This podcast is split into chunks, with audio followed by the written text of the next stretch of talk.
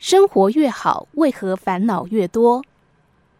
老李奋斗了一辈子，给自己买了一间四合院，在院子里种了一棵树，在里面悠闲过日子。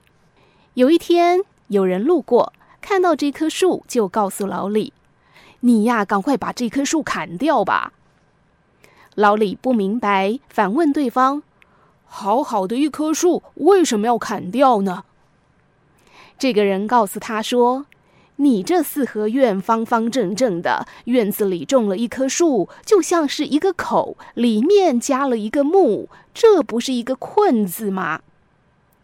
老李一听，瞬间醒悟：“对呀，还真是一个困字。”谢过这个人之后，他进屋拿了斧头，准备砍树。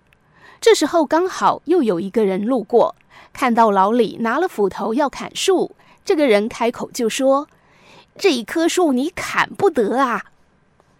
老李一听，放下手中的斧头，问：“为什么不能砍呢？”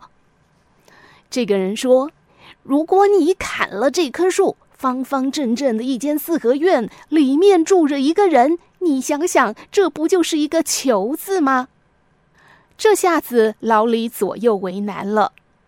当他左右为难的时候，刚好一位禅师经过，老李赶紧过去请教禅师。老李说：“禅师，你看我院子里的这棵树，我把它砍了如何？”禅师说道：“砍了好啊。”砍了之后，阳光充足，你可以晒晒太阳啊。老李又问：“那如果我不砍行不行？”禅师说：“不砍好啊，不砍的话，你每天可以在树下乘凉。”禅师说完，老李恍然大悟，其实他已经拥有非常好的生活，但是由于太在乎别人的看法，才会产生烦恼。